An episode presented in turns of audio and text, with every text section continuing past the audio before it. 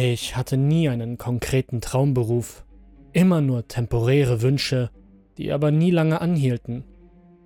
Doch so wie jeder kam ich irgendwann in das Alter, in dem ich mich entscheiden musste, womit ich, zumindest vorerst, meinen Lebensunterhalt finanzieren möchte. Ich hatte eine schulische Ausbildung zum Sozialassistenten abgebrochen und die Wahl, mich entweder am Abi zu versuchen oder eine Ausbildung zu beginnen.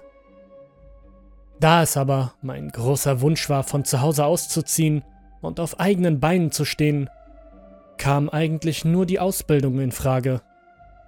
Aufgrund meines Interesses an Geschichte bewarb ich mich dann zum sogenannten Fachangestellten für Medien- und Informationsdienste im Fachbereich Archiv, was einfach ausgedrückt so viel wie ein Archivar im mittleren Dienst ist.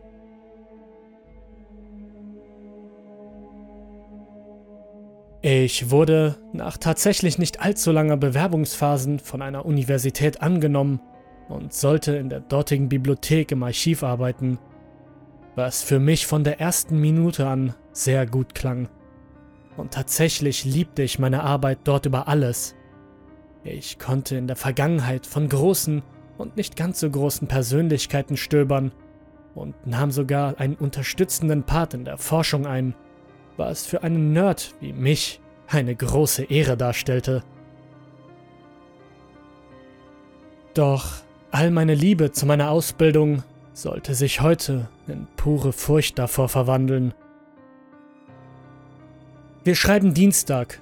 Wie jede Woche an diesem Tag ist mein Ausbilder im Homeoffice und somit bin ich allein im Büro. Tatsächlich fand ich das immer ziemlich cool, ich konnte einfach ein wenig was abarbeiten und mich dann die restliche Zeit damit beschäftigen, die Bestände durchzugehen. Dabei kam auch immer sehr interessantes Zeug zum Vorschein, wie zum Beispiel ein Brief der Zeitschrift Playboy an einen Philosophen, in dem sie ihn um seine Meinung zu einer Thematik baten.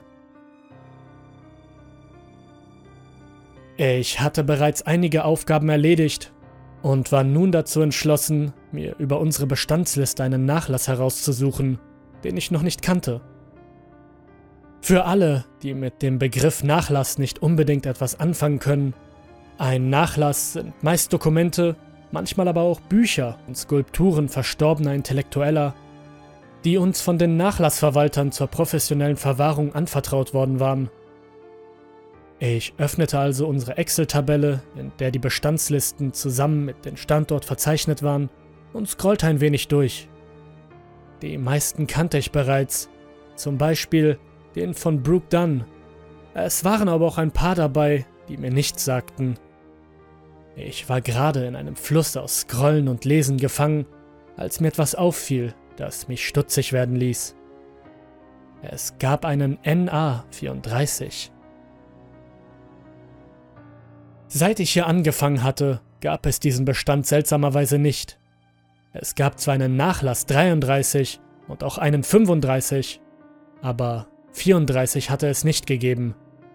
Mein Ausbilder hatte mir erklärt, es habe einmal einen gegeben, aber der wurde durch den Angehörigen zurückgezogen und seitdem habe man keine neuen Nachlässe mit dieser Signatur versehen.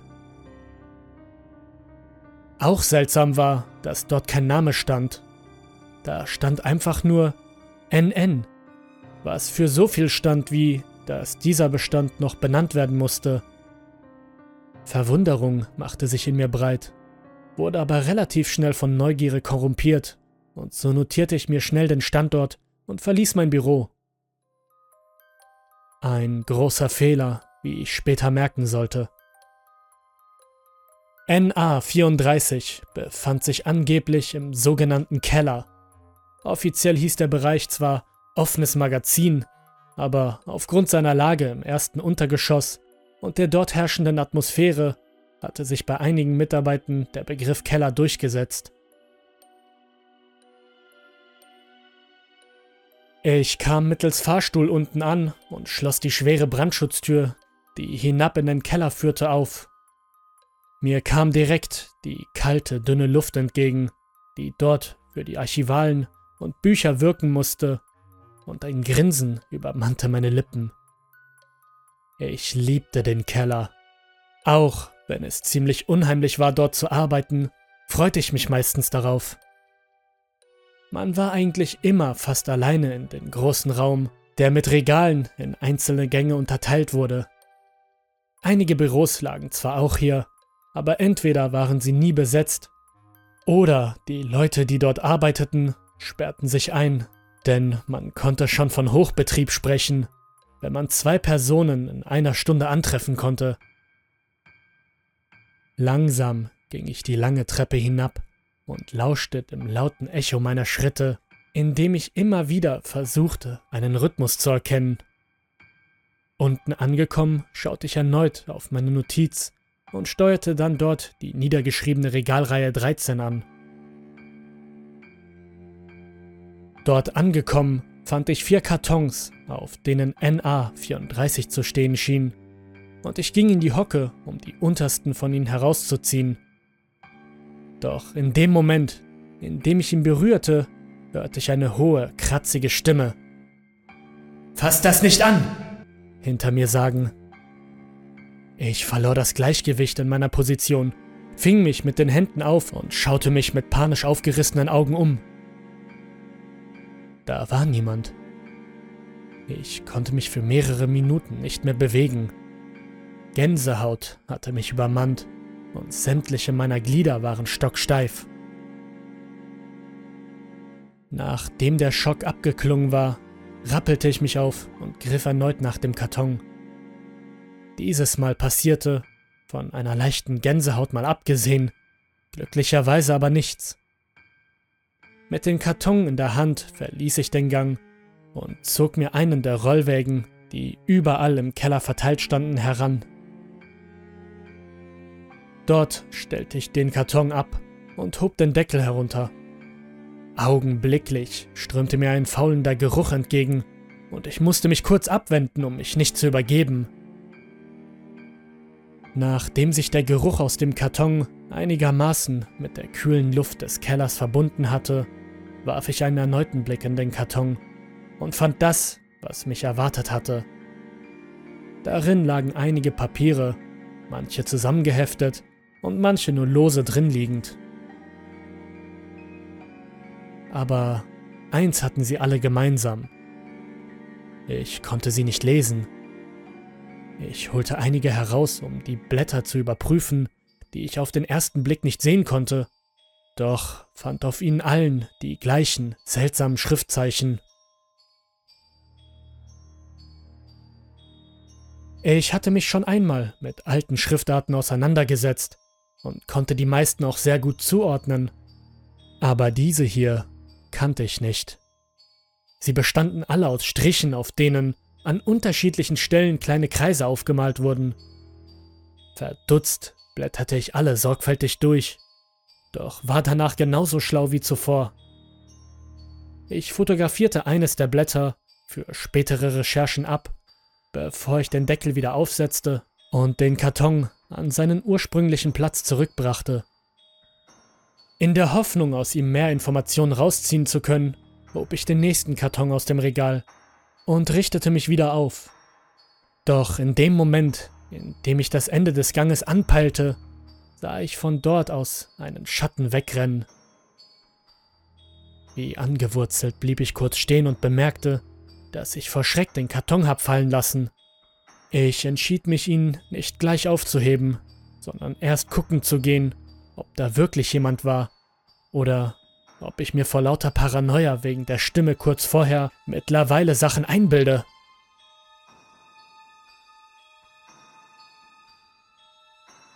Ich verließ den Gang und widmete mich der Richtung, in die der Schatten gerannt war. Erst fiel mir auf, dass es kälter geworden war. Ich zitterte sogar ein wenig. Zudem war die Beleuchtung dunkler geworden was vereinzelt zwar schon bei einigen der Neonröhren passiert war, doch nie alle zusammen wie jetzt.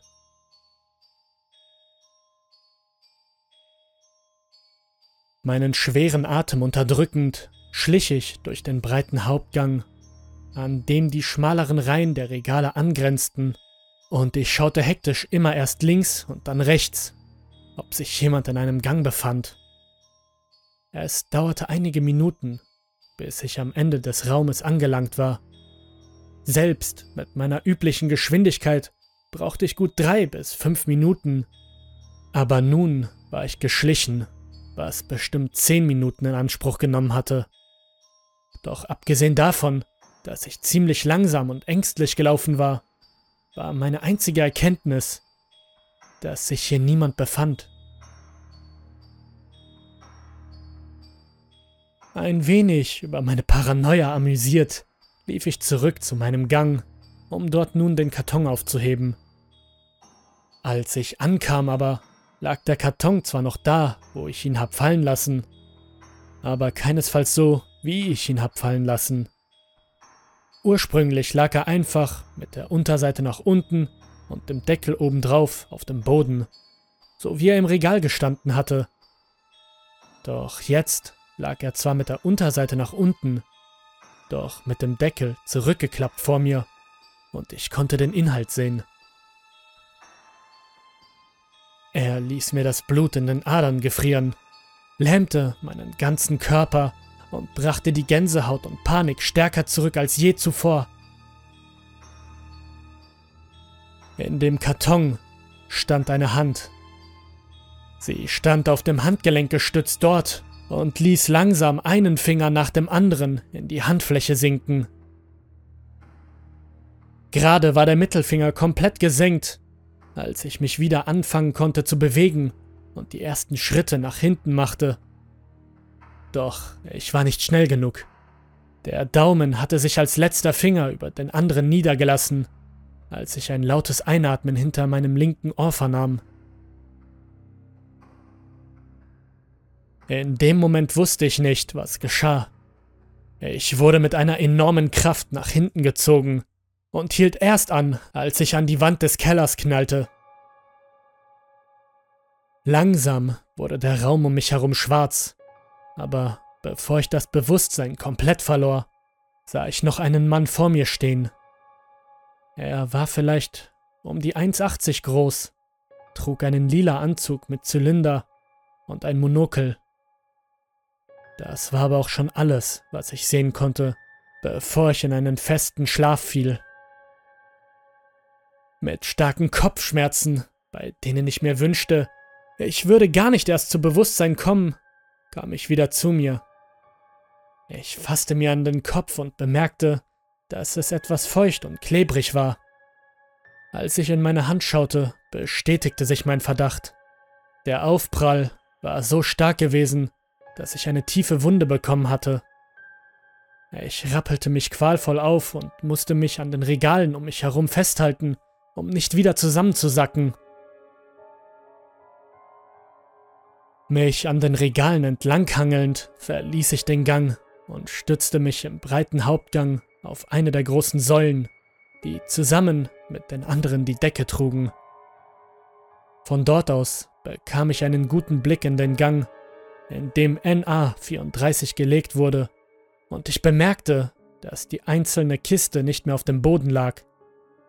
Vielmehr lagen jetzt alle vier Kisten außerhalb des Regals gestapelt auf dem Boden. An dem Karton, der in der Mitte des Turms war, hing ein Zettel, auf dem irgendwas in derselben, seltsamen Schrift stand, wie auf den Zetteln im ersten Karton. Das einzige, das in einer zwar sehr krakeligen, aber für mich lesbaren Schrift drauf stand, war ein Textabschnitt in der Mitte, in dem Erinnert euch stand. Ich fragte mich erst gar nicht, was das zu bedeuten hatte. Ich machte mich auf einen langen, schmerzvollen Weg nach draußen. Zu meinem Pech hatte die Treppe kein Geländer, denn somit musste ich mich an die Wand gepresst hochschleifen. Mit aller mir noch verbleibender Kraft stemmte ich mich gegen die schwere Brandschutztür und torkelte die restlichen Meter zum Aufzug. Hastig drückte ich den Knopf zum Rufen des Fahrstuhls mehrere Male und stieg erleichtert ein. Es dauerte eine gefühlte Ewigkeit, bis der Aufzug nach dem Drücken des Knopfes in die Etage meines Büros ansetzte. Ich fuhr wenige Sekunden, bis er wieder stehen blieb und ich mich endlich in Sicherheit wog. Doch was ich sah, als ich die Tür öffnete, trieb mir wieder Eiskaltes Grauen in jeden Winkel meines Körpers. Ich war zurück im Keller.